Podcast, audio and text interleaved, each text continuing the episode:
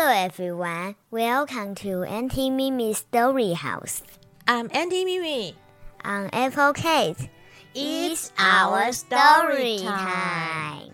各位大小朋友，大家好，欢迎来到咪咪姨的英文故事屋。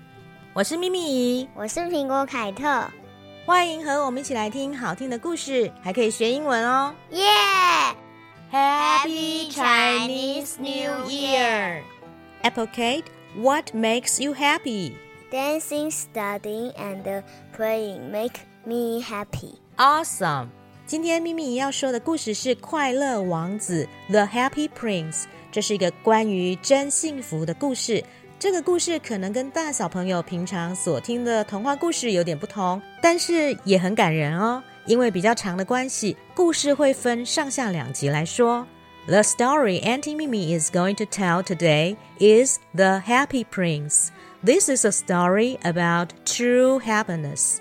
This story may be a little bit different from the fairy tales that you have ever heard, but it is very touching. 咪咪改编的版本让大家更容易听得懂，还会用中文为大家解说。大家一起来听故事吧。Ready, steady, here we go.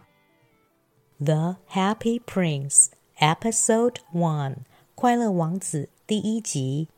Once upon a time, a beautiful statue stood in the middle of a town square. It was the statue of a prince.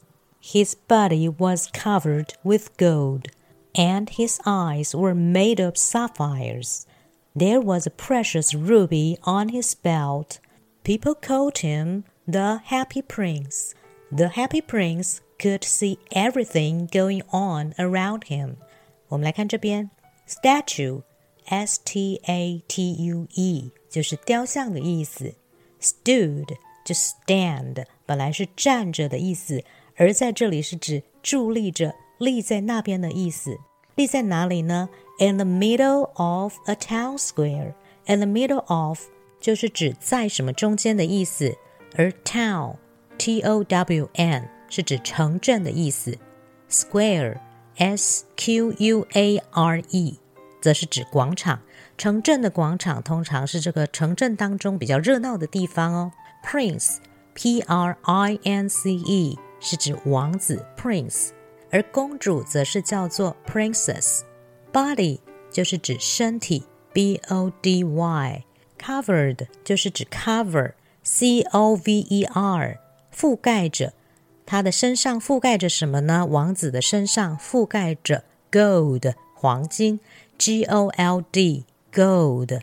而他的眼睛是用什么做成的呢？眼睛 eyes，因为有一双眼睛，两只，所以要加 s，则是用蓝宝石所做的。蓝宝石是 sapphire。S A P P H I R E，蓝宝石 sapphire，这些宝石都是很珍贵的哦。珍贵这个字叫做 precious，P R E C I O U S，precious。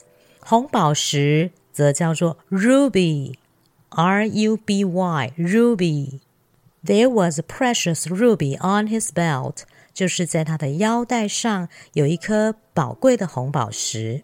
People called him the Happy Prince，因为这个王子的雕像 身上都是珍贵的宝石，还有黄金，所以人们就称呼他为快乐王子 The Happy Prince。Call C O L L 是称呼他、叫他做什么的意思。很久很久以前，有一个很漂亮的雕像伫立在城镇广场。这个雕像是一个王子的雕像。他的身上覆盖着黄金，而他的一双眼睛则是用蓝宝石所做成的。在他的腰带上有一颗非常宝贵的红宝石，人们就称呼他为 The Happy Prince，快乐王子。The Happy Prince could see everything going on around him。这个快乐王子的雕像就伫立在城镇广场的中心，所以呢，他可以看周遭正在发生的事情。Going on 就是指发生中的事，everything going on around him 就是指他周遭正在发生的事。On a cold and windy night， On the way south, a swallow stopped by the statue. It was lost. It's so cold, said the swallow. The swallow was tired, so he stayed on the statue for the night. The next morning, the swallow found the prince crying. Why are you crying, prince? said the swallow. 好，我们来看这边，cold，c o l d，就是寒冷的，之前有教过哦。windy，w i n d y，就是从 wind 这个字来的，wind，w i n d，是指风很强的，天气很不好的。 S O U T H 是指南方，south 南部。on the way，on the way 就是往哪里的路上，on the way south 就是指往南方的路上。swallow，s w a l l o w 是指燕子。燕子因为冬天天气寒冷的关系，还有它们要寻找食物，所以呢都会群体往南方飞哦。在一个寒冷而且风很强的晚上，在往南方的途中，有一只小燕子停在雕像的旁边。By the statue，by 在这边是指在旁边的意思。小燕子停在雕像的旁边，因为 it was lost。Lost 迷路了，之前有学过哦。然后小燕子就说：“It's so cold，好冷啊！而且它累了。”The swallow was tired。Tired 是疲倦、很累的意思。So he stayed on the statue for the night。所以他在雕像上度过一个晚上。For the night 就是度过这个晚上。隔天早上，the next morning，the swallow found the prince crying。小燕子就看到王子在哭。Found 这个字就是发现，是 find，f i n d 发现。Crying 就是正在哭泣，cry c r y 这边是哭的意思。小燕子就说：“Why are you crying, Prince？” 王子，为什么你要哭啊？Why w h y 就是为什么的意思。我们接着来看，The prince said。Just take a look at the little house over there. In this old house, I see a sick child lying on the bed. He has no money for the medicine, and he has no food. Swallow, can you take my ruby to the boy, please? Of course, I will, said the swallow. 我们来看这边，look 就是看的意思，take a look 就是看一看。看一下的意思。 House，H O U S E 就是房子，Little house 是小房子。Sick，S I C K 是生病的意思。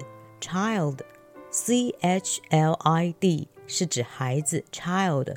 但是很多孩子后面不是加 S 哦，而是加 R E N，Children。我们来看例句。I am the only child in my family。我是家里唯一的孩子。 如果很多个小孩就说 There are three children in the house，这个房子里面有三个孩子。王子于是就对小燕子说：“看看那边的小房子吧，在这个老房子里面，我看到一个生病的孩子正躺在床上，他没有钱买药，而且他也没有食物吃。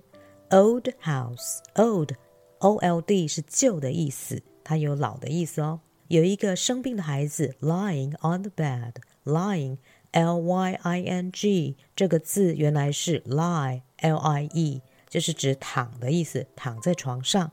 lying on the bed。He has no money for the medicine。medicine 是指药物、药品，m e d i c i n e，而且他也没有食物。And he has no food。food f o o d 是指食物。 所以王子说：“你可以帮我把我的红宝石拿去给这个男孩吗？”Take my ruby to the boy，就是把我的红宝石拿去给这个男孩。王子要求燕子，所以他说：“Please，please 就是请的意思，P L E A S E，这是有礼貌的说法。”而小燕子看到王子这么有爱心，他就说：“Of course I will. Of course。”就是指 当然的意思。I will，好啊，我会去哦。The swallow carried the ruby to the boy's house. The swallow felt great and said, Get well soon. Thank you, said the boy. The next day, the swallow told the prince, Goodbye, prince. I must fly south now. Swallow, can I ask for one more favor before you go? said the prince. 好，我们来看这边，carry 就是带着，c a r r y。燕子带着红宝石来到了男孩的家。The swallow felt great and said, "Get well soon." 当燕子把红宝石带到这个男孩的家中，he felt great， 就是 feel great，feel f e e l 就是感觉，感觉怎么样呢？Great，g r e a t，很棒，感觉的非常的棒。Get well 就是好起来，赶快生病好起来的意思。赶快就是 soon，s o o n。Must，m u s t 是必须的意思。Fly，f l y 则是飞。Fly south，往南方飞。第二天， 当燕子告诉王子说：“王子啊，再见！I must fly south now。现在我必须要往南方飞了。”但是王子又再度恳求他了，要求别人做什么事情是 ask for，a s k for。要求 favor f a v o r 是帮忙 favor ask for one more favor 就是在请求别人帮一个忙 before you go 在你离开之前，王子就说：“燕子啊，你可以在你离开之前再帮我一个忙吗？”Swallow，can I ask for one more favor before you go？王子说：“I see a young writer living in the attic over there. He has no money to eat. Can you please take one of my sapphire eyes and bring it to him? Your eyes? Y yes, Prince, said the swallow. The swallow took the sapphire and flew to the writer. When he discovered the sapphire, the poor writer shed tears of joy. Thank you so much, said the writer. 我们来看这边，young 是年轻的，之前有教过哦。Writer W R I T E R 是作家，而 write 这个字 W R I T E 是写作的意思。写作的人就叫做作家。Writer，living 是住在哪里的意思，L I V I N G 是指住在哪里，living room 就是指客厅，attic，A T T I C 则是指。阁楼，也就是一个房子的顶楼，attic。Over there 是在那边，took 也就是 take，G A K E 我们教过很多遍了，就是带着的意思。Flew 就是 fly，F L Y 飞向哪里？飞向 the writer。燕子把 sapphire 蓝宝石叼着，飞向了这个年轻的作家。Discovered 就是 discover。D I S C O V E R 是指发现，discover the poor writer 就是贫穷的作家，shed S H E D 是流出眼泪的意思，shed tear 就是眼泪开始滴下来，因为有很多滴，所以 tear 要加 s tears tears of joy 就是指开心的眼泪，也就是喜极而泣的意思。王子说：“我看到那边的阁楼住着一个年轻的作家，他没有钱吃饭。燕子啊，你可以帮我带着我眼睛其中一个蓝宝石给他吗？”燕子有点惊讶，他就说：“你的眼睛啊，啊，好好吧，王子。”结果小燕子就带着王子的其中一颗蓝宝石眼睛飞向了这个年轻的作家。当年轻的作家发现了蓝宝石，他流出了开心的眼泪。他就说：“谢谢你啊。” To be continued。各位大小朋友，现在秘密就用英文从头到尾把整个故事念一遍，大小朋友们也可以练习听力哦。The Happy Prince Episode One，快乐王子第一集。Once upon a time, a beautiful statue stood in the middle of a town square. It was the statue of a prince. His body was covered with gold, and his eyes were made of sapphires. There was a precious ruby on his belt. People called him the Happy Prince. The Happy Prince could see everything going on around him. On a cold, windy night, on the way south, a swallow stopped by the statue. It was lost. It's so cold, said the swallow. The swallow was tired, so he stayed on the statue for the night. The next morning, the swallow found the prince crying. Why are you crying, prince? Said the swallow. The prince said, Just take a look at the little house over there. In this old house, I see a sick child lying on the bed. He has no money for the medicine, and he has no food. Swallow, can you take my ruby to the boy, please? Of course, I will, said the swallow. The swallow carried the ruby to the boy's house. The swallow felt great and said, Get well soon. Thank you, said the boy. The next day, the swallow told the prince, Goodbye, prince. I must fly south now. The prince said, Swallow, can I ask for one more favor before you go? I see a young writer living in the attic over there. He has no money to eat. Can you please take one of my sapphire eyes and bring it to him? Your eyes? Yes, Prince, said the swallow. The swallow took the sapphire and flew to the writer. When he discovered the sapphire, the poor writer shed tears of joy. Thank you so much, said the writer. To be continued. Mom, Prince is so generous. Indeed.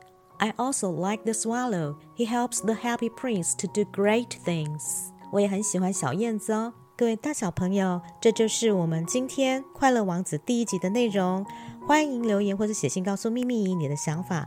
如果你也喜欢我的故事屋，别忘了告诉身边爱听故事也想学英文的大小朋友哦。大家可以在 Facebook、Instagram 上面追踪、按赞我们的故事屋内容，也请在 Apple Podcast 上面给我五星好评以及订阅，并以实质的行动赞助我，做出更好的内容，使这样子的中英文节目可以继续的延续下去哦。秘密会继续说有趣的故事给大家听。See you later. Goodbye.